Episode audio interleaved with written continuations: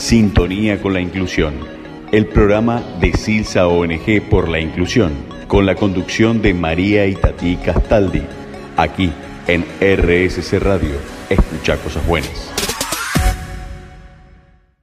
Bienvenidos, bienvenidos nuevamente un martes más aquí a Sintonía con la Inclusión, este programa de Silsa que se transmite por RSC Radio, donde siempre se escuchan cosas buenas. Hoy tenemos una tarde hermosísima a puro deporte. No te podés perder el programa de hoy. Hablamos con el director técnico del seleccionado femenino de básquet sobre silla de ruedas, el cual nos puso a tono para los próximos Parapanamericanos que se vienen. También hablamos con una de las jugadoras referentes del seleccionado, que ella es base del equipo la kinesióloga Valeria y la futura profe de educación física Micaela, quien está en el staff deportivo de este seleccionado mayor.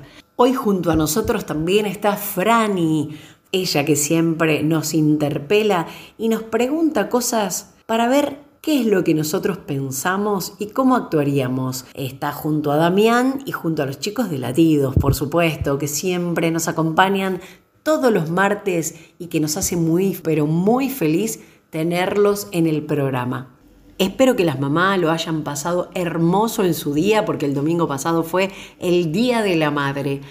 A todos aquellos que tienen su mamá, que la disfruten, que la cuiden, que la mimen, que la amen. Y a todos aquellos que ya no la tenemos, besos infinitos al cielo o a donde ustedes crean que su mamá haya ido a volar. En la dirección del programa, la señora Valeria Garay. Producción y locución, quien te habla, Tati Castaldi. No te vayas de ahí, porque ya continuamos en sintonía con la inclusión.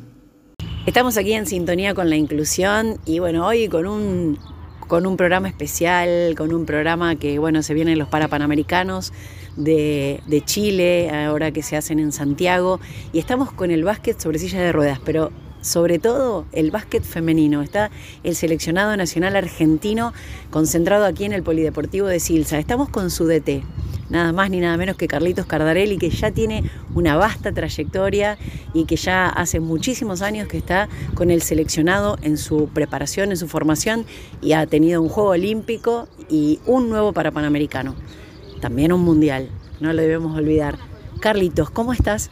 Hola a todos, muy bien, por suerte muy bien, disfrutando de estos días de concentración en Silsa, aprovechando bueno, lo que nos queda para prepararnos para el Panamericano. Es súper importante bueno, el hecho de, poder concentrar a todas las chicas y bueno, ahora se viene la elección, se viene el corte, pero eh, ¿cuántos equipos eh, son los que clasifican para poder ir al Paralímpico, Carlos? Eh, en realidad son, es uno solo, el primero clasifica directo a los Juegos Olímpicos y el segundo va a un repechaje a Japón para pelear por cuatro plazas. Así que estamos preparando lo que sería un juego que es el más importante, que es la semifinal. Y si no, el objetivo principal nuestro es el tema de lograr una medalla para tener un mejor presupuesto para el 2024. Carlitos, contame más o menos dentro de la trayectoria que vos tenés, que es vasta, eh, ¿cómo, ¿Cómo venís viendo que las chicas crecen durante año a año, mes a mes? ¿Cómo ves este, este proyecto que viene hace muchos años con vos?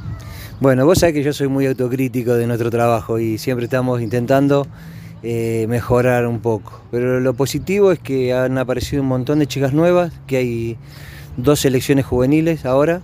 Pudimos armar una de entre 9 y 14 y una de 15 y 24 que por ahí cuando nosotros empezamos no había.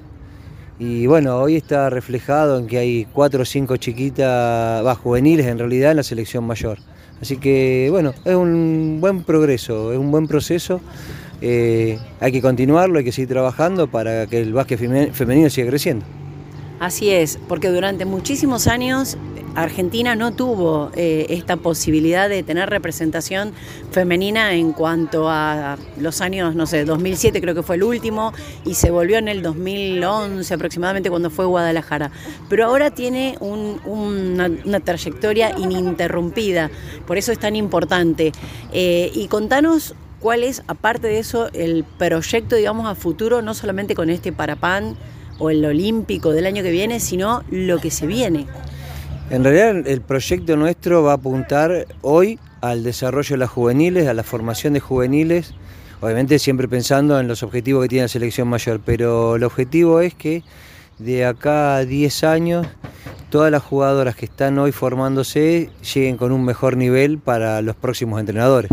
Y sobre todo que ya haya una camada que se vaya renovando año tras año en las distintas selecciones. Ya ahora podemos hablar de distintas selecciones, antes solamente hablábamos de selección mayor, hoy podemos hablar de una selección de proyección, una selección juvenil y una selección mayor. Entonces eso creo que es lo más importante, dejar una semilla para el futuro. Carlos, eh, ¿qué es para vos estar al frente del seleccionado nacional? Y en realidad es un orgullo, primero representar al país, después estar al frente de la selección femenina. Eh, ya antes uno decía, bueno, no, lo mejor era la selección mayor. Yo digo que lo mejor que me pasó en la vida fue haber dirigido la selección femenina, por un montón de cosas. Y bueno, desde acá estamos, hasta que lo del cuerpo seguiremos. Igual ya tengo un par de objetivos a cumplir y después de ahí sí ya dejar el paso a los que vienen que creo que están bien formados para el futuro de la selección femenina. Qué bien, Carlos. Qué lindas palabras, me encantaron.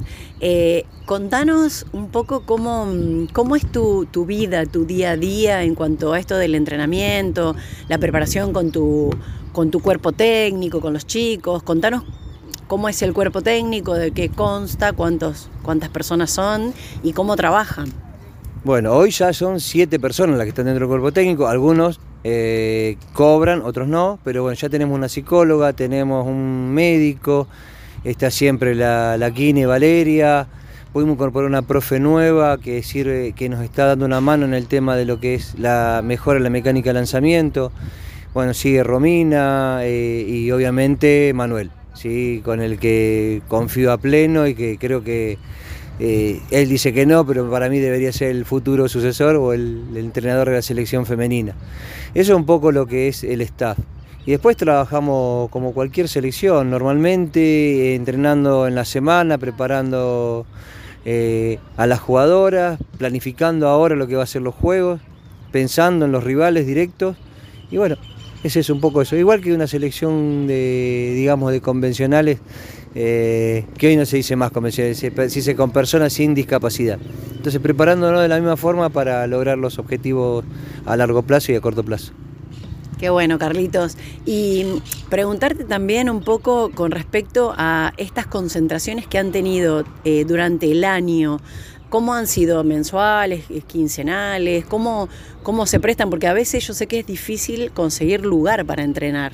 A veces los clubes no tienen lugares, ya sea porque hay otras actividades o porque a veces, bueno, como también están las personas sin discapacidad que hacen eh, deporte de alto, rendimiento, es complicado conseguir lugar. ¿Cómo pudieron entrenar ustedes este año?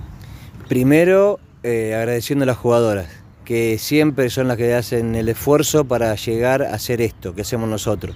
Yo creo que somos, nosotros debemos ser los locos que conducimos una máquina y que atrae, en esa máquina hay 15 o 16 personas que nos siguen a, muerte. Entonces, si no fuera por ella, nosotros no podíamos concentrar mensualmente. La realidad es que entrenamos mensualmente y entrenamos en las provincias. Eso es otro agradecimiento que tengo que hacer a las provincias que nos abren las puertas. Eh, a Silsa que nos abrió las puertas para venir dos veces a entrenar. Eh, y creo que sin la, la mano en las provincias nosotros no podríamos seguir funcionando. Porque la realidad es que el CENAR no lo tenemos y pese a ser una selección, también yo digo que somos de alto rendimiento y somos una selección que representa al país, no estamos en la consideración de nadie. Pero sí de las provincias que nos abren las puertas. Entonces tengo que agradecer a todas las provincias que durante todo este año nos abrieron las puertas para poder entrenar, obviamente también a Silsa, que fue la que nos abrió dos veces las puertas para venir acá a concentrar. Y bueno, eso creo que es eh, un poco el sacrificio de todo y sobre todo de las jugadoras. Hoy estamos pagando prácticamente la comida. Y si no fuera por Sisa que nos presta la cancha y el alojamiento, no podríamos hacerlo. Así que eso creo que también tiene mucho valor y nos da un plus. Creo que durante eh, nuestra gestión el plus lo dieron las jugadoras, no tanto el staff, sino que si no hubiese sido por ella nosotros no hacíamos nada. Sí, aparte convengamos que están jugadoras de todo el país, hay jugadoras de todas las provincias o por lo menos de muchas provincias y a veces para personas con discapacidad que, que cuesta ¿no? conseguir el tema del transporte, conseguir el transporte gratuito, tenés que sacarlo con muchísima anticipación y demás, es como vos decís, ¿no? Y es un plus extra, es, no es que uno sube a un colectivo, en el caso nuestro como entrenadores, podemos subir un colectivo, lo pagamos y nos vamos. Eh, las jugadoras quizás también lo podrían hacer, pero para poder concentrar necesitan un mes de anticipación para sacar el pasaje, eh, coincidir en tiempo y forma de que el micro que le van a dar tenga, le preste los asientos abajo o le dé los asientos como corresponde en la parte de abajo para que una parapléjica no tenga que subir las escaleras, que el chofer del micro entienda que lo que llevamos es material deportivo y no un, algo que molesta dentro de un baúl, de un colectivo. Entonces, todo eso es importante y todo eso es un plus extra, que como te decía antes. Creo que eso hace que sea gigante más esta selección. ¿sí? Hace que siempre tengamos un plus extra. renegamos, peleamos, podemos discutir, no podemos eh, agarrar, yo siempre digo, vamos a agarrar las piñas, que sea de palabra. Yo una vez pero, me agarro con uno porque me habían dado un asiento arriba y digo, ¿cómo querés que haga si yo ni camino? Pero bueno, eso nos da la fuerza suficiente para seguir. Y creo que en, esto, en estos años se mostró que los hace, las valentonó para seguir y para, y para crecer como es hoy. ¿sí? Tal cual, bueno, fueron medalla de oro en, los, en el sudamericano de Perú.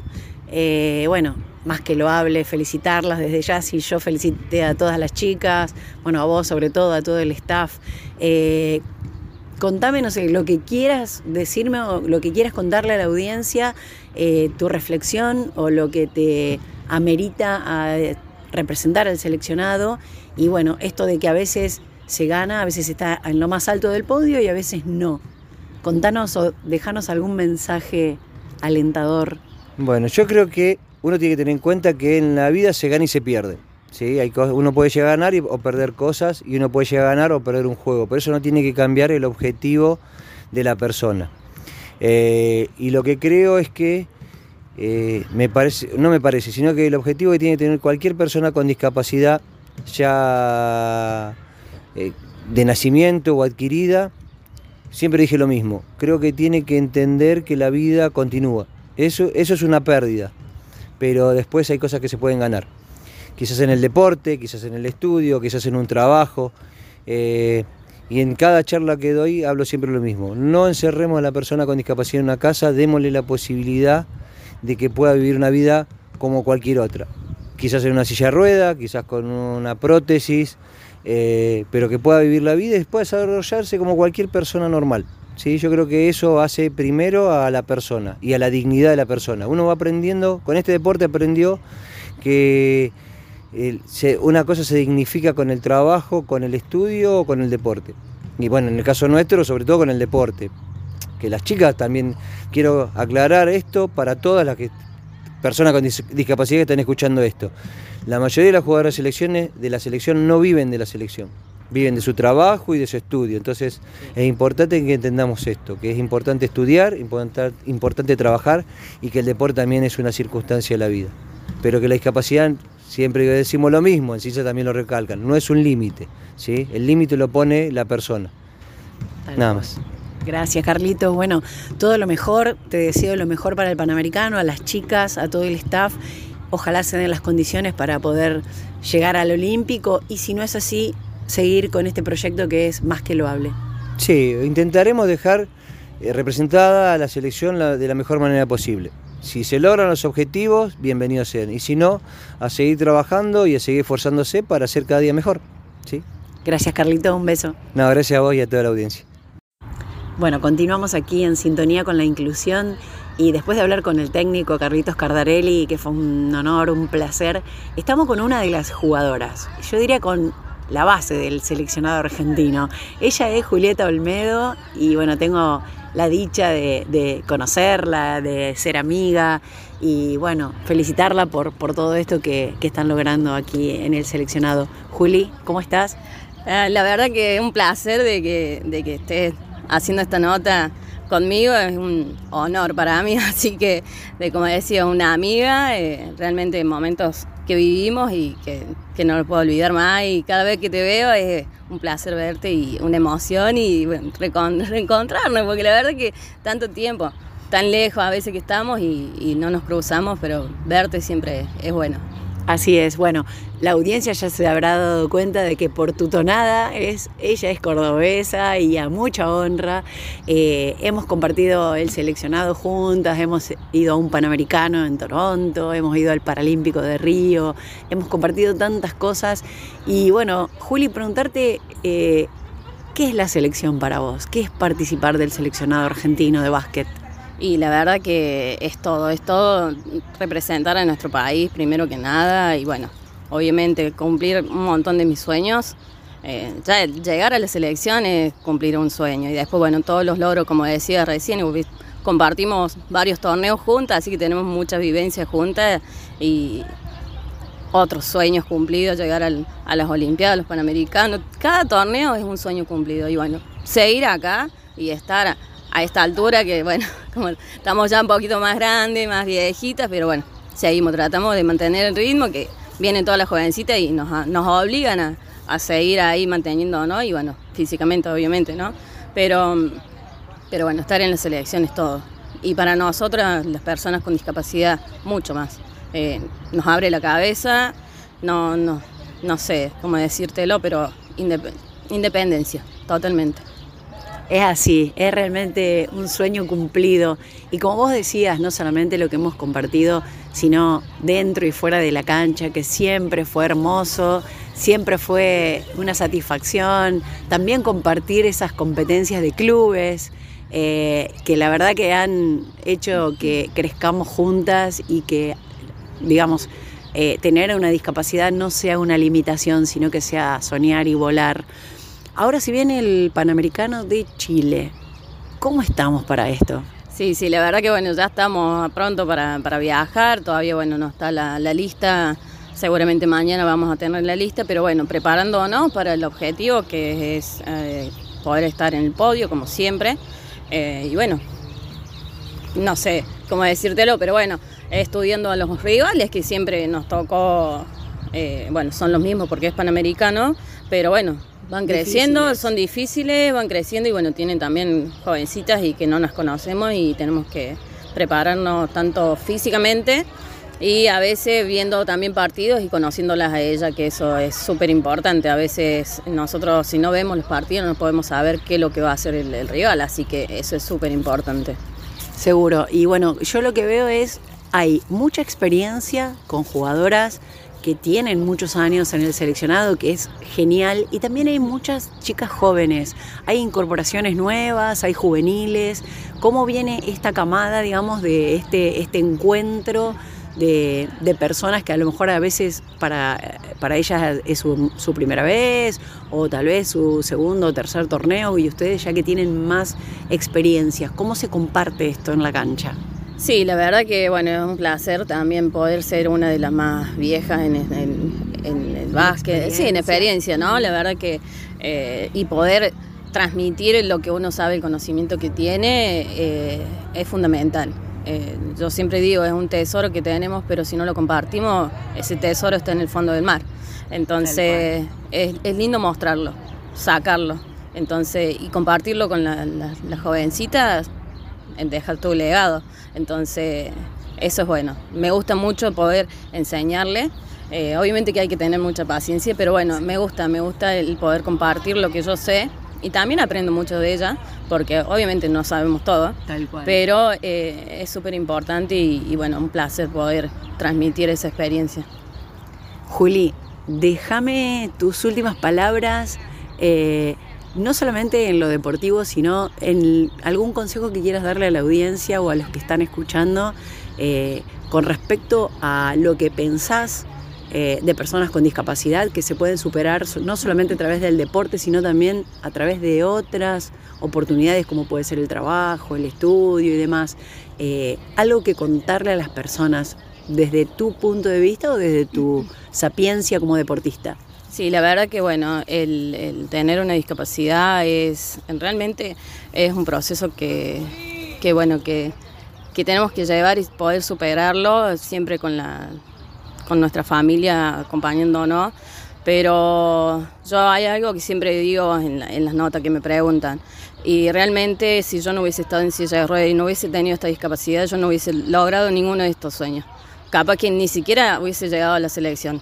Y, esto es vida, porque se me quiebra la voz, pero es emoción, emocionante poder transmitir esto porque sinceramente yo siento eso. Si yo no estuviese en esta silla, no sería la persona que soy hoy como deportista.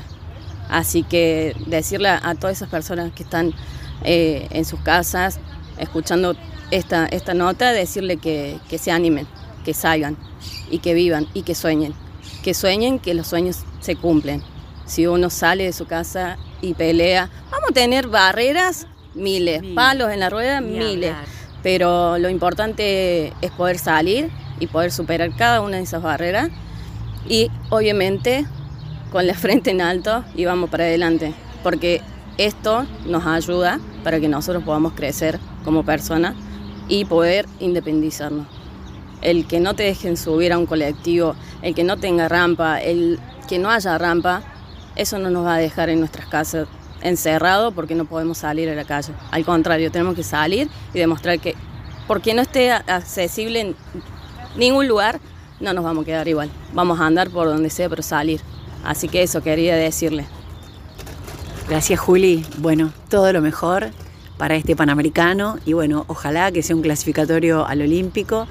Es mi deseo de todo corazón y si no será un nuevo aprendizaje. Exactamente, muchas gracias Tati, un placer y bueno, muchas gracias por elegirme para hacer esta nota. Un beso enorme Juli. Te quiero mucho Tati. Yo también te quiero mucho. Bueno, y continuamos aquí en sintonía con la inclusión y seguimos con el seleccionado femenino de básquet sobre silla de ruedas. Ahora, en este caso, vamos a hablar con su preparadora física, quien es, y su kinesióloga, Valeria Ferreira, y una nueva incorporación, una futura, pero ya pronta a recibirse, profe de educación física, quien colabora con el staff. ¿Cómo andan, chicas? Buenas tardes. Hola, Vale. Hola Tati, ¿cómo andas? Acá estamos muy bien, preparándonos con las chicas a full, eh, con la mejor y bueno, haciendo eh, una preparación con las pibas para el Panamericano que se nos viene. Así es. Hola Mica, ¿cómo estás? Hola, buenas tardes. Muy bien, acá contenta de estar concentrando en Silsa. La verdad que nos recibieron muy bien, estamos muy cómodas. Bueno, gracias. Bueno, vos nos contabas, Vale, que ya están prontas a ir al Panamericano. ¿Cómo viene, eh, digamos, la preparación durante todo el año? Y bueno, una preparación que tratamos de hacerla obviamente constante, en el sentido de, las concentraciones es una vez al mes.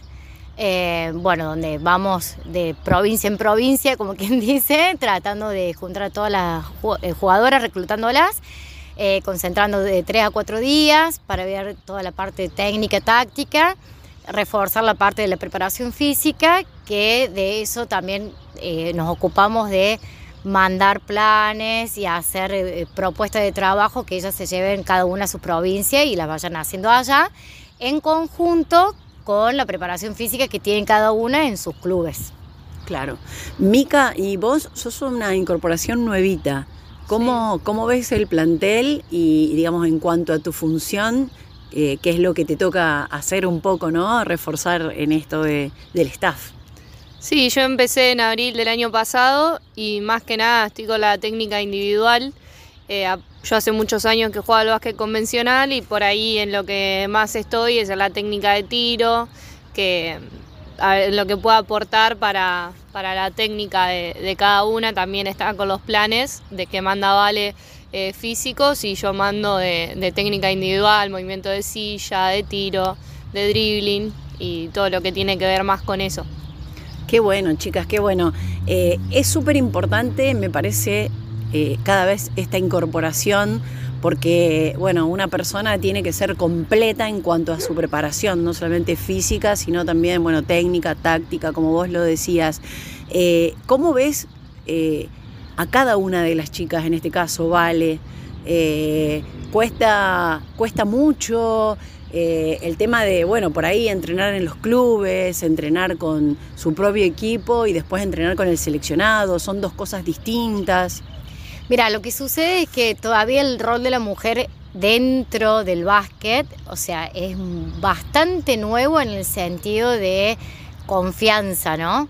O sea, hay roles que las chicas en sus clubes cuentan con una cierta función y después acá en selección necesitamos de que jueguen con otro papel o con un papel que ellas no están acostumbradas a desarrollar en sus clubes. Entonces, como que eh, si bien nos vemos reforzados en cuanto a lo, físico, pero muchas veces en técnico-táctico eh, hay que lidiar un poquito más con eso por el hecho de que las chicas no están acostumbradas a ese tipo de roles en la cancha. Claro, claro, tal cual, tal cual, porque generalmente son los varones los que llevan la batuta, ¿no? De la pelota, los que meten los dobles. Es como que por ahí la mujer es para tener menos puntaje en la cancha y para que cortinen, por ejemplo. Claro, es como para trabajar más en el actuar de los, de los jugadores, de los varones. Y bueno, y acá se le necesitamos protagonismo de cada una. Claro. Que muchas veces en los clubes eso se pierde. Depende, obviamente, depende de cada club. O sea, yo te puedo hablar del, club en el que estoy personalmente y se busca otro tipo de función con las chicas que eh, no es tanto eh, jugar para el jugador varón. Pero bueno, no todos los clubes sucede eso. Seguro, no todos están preparados para eso. Exactamente. Y Mica, por ejemplo, en tu caso, eh, hay un tema que cuando las chicas juegan con los varones, juegan con la pelota número 7 cuando juegan con el femenino, solamente como ahora en el Panamericano o en el seleccionado específicamente, juegan con la pelota número 6. Entonces hay mucha diferencia, ¿verdad? Y la, verdad que sí, cambia bastante, sobre todo el peso, más allá del tamaño, que por ahí es lo que menos molesta, el peso al tirar al aro eh, es muy distinto cuando una está acostumbrada a tirar con la pelota número 6, eh, después el peso de la número 7, si bien no es tanta la diferencia, se siente. Eh, a la hora de lanzar por ahí de más lejos, o mismo el control de, la pelota, el dribbling, es distinto. Bien. ¿Y qué esperanzas tienen para este, para este juego, para este Panamericano, por ejemplo, que, bueno, sabemos que vienen las potencias como Estados Unidos, Canadá, y bueno, y siempre el cuco que fue Sudamérica, Brasil, eh, pero ¿cómo, ¿cómo está Argentina más o menos bueno, Argentina ha crecido muchísimo en cuanto a rendimiento físico, técnico y táctico. Las chicas han avanzado muchísimo. Eh, lo que pasa es que tenemos tres fieras arriba, que bueno, son Estados Unidos y Canadá, son dos monstruos que estamos muy, muy lejos. Brasil no es un imposible, pero yo creo que es más psicológico que otra cosa. Eh, me parece que hay posibilidades con Brasil, no las tenemos que creer un poquito trabajar sobre eso. Y, bueno, es, en el caso nuestro es ir sumando experiencia, ir sumando confianza para que las pibas se animen y que esto siga creciendo. Nosotros lo, todavía no lo vemos como un futuro inmediato el, poder acceder a distintos torneos que hoy en día se nos, se nos pueden llegar a escapar de las manos, pero la idea es esto, es ir creciendo en experiencia y, bueno, llegar a la posibilidad algún día de, que el cuco se nos vaya ya. Tal cual, tal cual. Se están preparando y hay un gran desarrollo. Si, haces un vistazo atrás, eh, sí, han crecido. Hay un buen recambio también, hay un buen recambio. Mucho recambio generacional, estamos con cuatro o cinco pibas ya en, en una mayor que ni nos esperábamos hace cinco años atrás, ni nos imaginábamos que esto iba a pasar. Así que en ese sentido estamos súper bien encaminadas. Hay más chicas todavía, pequeñas en edad y obviamente en, experiencia que recién están empezando a, entrar en una cancha. Pero bueno, tenemos un semillerito ahí y eso da esperanza y dan ganas de seguir laburando, ¿no? Seguro, re importante. Bueno, Mica, como un poco para hacer una conclusión y, cerrar la nota, eh, ¿qué expectativas tenés vos o cómo ves vos que sos más nuevita eh, un poco este crecimiento? Y bueno, si bien también hablábamos con Carlitos, ¿no? Se gana, se pierde, se buscan proyectos, pero el desarrollo siempre está por encima. Eh, sí, adhiero a lo que decía recién Vale y me parece muy importante destacar esto de, las jugadoras en desarrollo. Tenemos muchas jugadoras jóvenes y por lo que me estuvieron comentando, si bien no estoy hace tanto en el ambiente, eh, que en los otros países por ahí no pasa y que Argentina le da, le da mucha importancia a poder eh, formar a las jugadoras desde más jóvenes y no solo que jueguen en los torneos mayores y eso a, futuro va a traer muchas alegrías para mí. Yo estoy convencida de, que formar a las jugadoras desde chicas, en darle mucha importancia a los fundamentos sobre todo, eh, nos, va, nos va a traer grandes alegrías. Bueno chicas, muchísimas gracias. La verdad que un placer hablar con ustedes y bueno, les deseo lo mejor, sobre todo a, a las chicas, ojalá les vaya muy bien y ustedes que son el staff y que son un poco el pilar de esta selección. Muchas gracias Tati, siempre presente y bueno, te agradezco por, por tenernos en cuenta en esto y, que se difunda, que se siga difundiendo todo lo que es en realidad el deporte adaptado, ¿no? Que es tan importante para, para este sector de la sociedad. Tal cual. Gracias, Mica. Muchas gracias. Sintonía con la inclusión.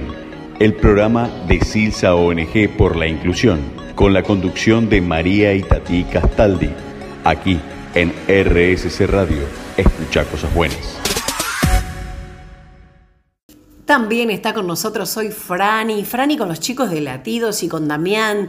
Y bueno, que siempre nos interpela Franny, ¿eh? Y nos, nos pone así como atentos, nos pone vigilantes y nos hace pensar, nos hace pensar y nos hace reflexionar sobre muchas cosas que pasan que no están bien y que nosotros debemos refutar esas cosas, nosotros debemos movernos por esas cosas que no están bien y que no se cumplen.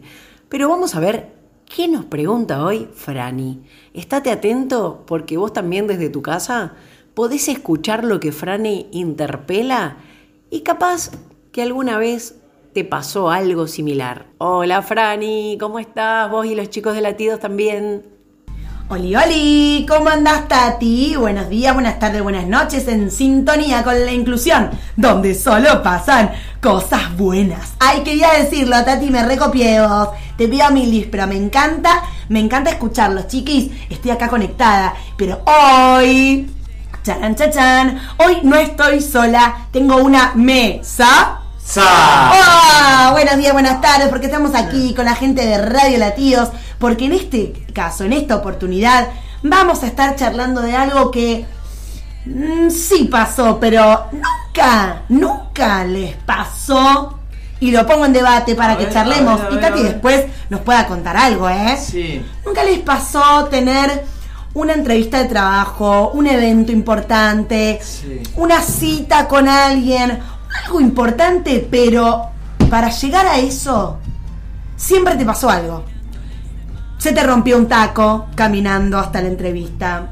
Te sentaste y te manchaste el pantalón. Te acercaste al cordón, pasó un auto y te empapó.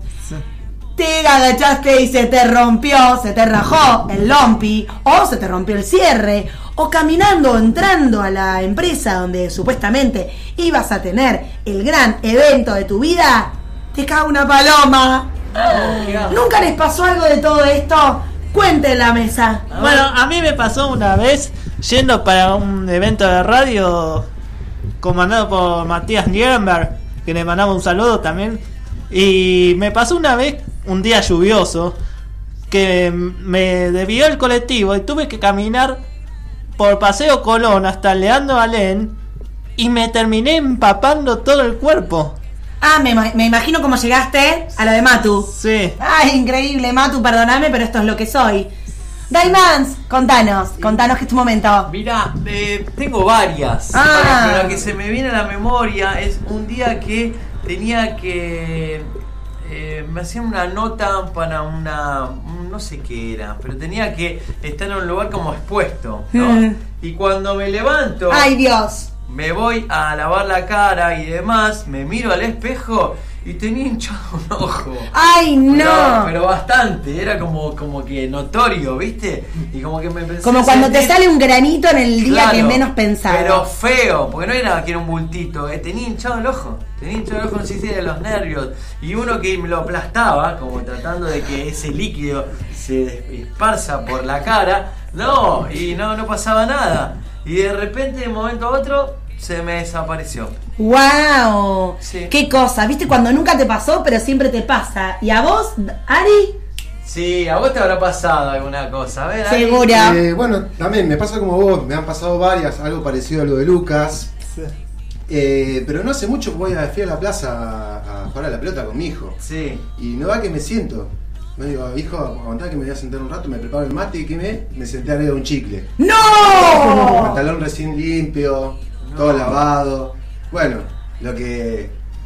Lo que pasa. Lo que pasa, cosas que pasan. Cosas que pasan realmente, porque uno piensa, nunca te pasó y en definitiva nos pasan siempre. Querida Tati, a vos, ¿nunca te pasó? Contanos, te mandamos un beso muy grande de acá, de Radio Latidos, en sintonía, por supuesto, con la inclusión. Bye bye. Gracias, Fran, y gracias por todo esto que nos contás y por todo lo que contaron los chicos también de, de estas situaciones incómodas o situaciones raras que nos pasan. Yo me acuerdo una vez, mira, te voy a contar a vos y a toda la audiencia, a los chicos de Latidos también. Yo trabajaba eh, en un comercio, trabajaba en una casa de fotografías y me iba en colectivo, por supuesto, ¿no? Y salí de mi casa súper tarde, me acuerdo que ya llegaba tarde y cuando camino dos cuadras para tomar el colectivo, ¿no? Hasta llegar a una avenida desde mi casa. Cuando llego y estoy por tomar el colectivo, me miro los pies, estaba en hojotas, me iba en hojotas a trabajar. Casi me muero, me tuve que volver, tuve que volver a casa a buscar los zapatos, porque, bueno, esas cosas que uno a veces lo hace tan automático y, y hace las cosas de manera rápida, porque me había levantado tarde, debo de reconocer. Y bueno, eso es una de las tantas cosas que recuerdo y anécdotas de que me han pasado antes de ir a trabajar. Bueno chicos, gracias por estar siempre con nosotros aquí en Sintonía con la Inclusión y la verdad que nos, nos hace mucho bien tenerlos a ustedes, tenerte a vos Fran y tenerlo a Damián, tener los chicos de latidos. Así que un beso y un abrazo enorme para ustedes y por supuesto que los espero el martes que viene. Así despacito, despacito llegamos aquí al final de Sintonía con la Inclusión de este martes 17 de octubre de 2023. Es para nosotros eh, un orgullo estar en esta radio, en RSC Radio, y vamos a agradecer también a los chicos, a los operadores que están siempre dispuestos y que eh, nos sacan al aire todos los martes y bueno, nos mu- musicalizan el programa, así que muchísimas gracias por siempre eh, desde RSC Radio darnos y brindarnos cosas buenas. Nosotros, orgullosos del seleccionado nacional de básquet sobre silla de ruedas, que prontito en el mes de noviembre se va al Parapan de Chile y les deseamos lo mejor a las chicas y a todo el staff del seleccionado argentino. Si Dios quiere, nos encontramos el martes próximo a las 17 horas.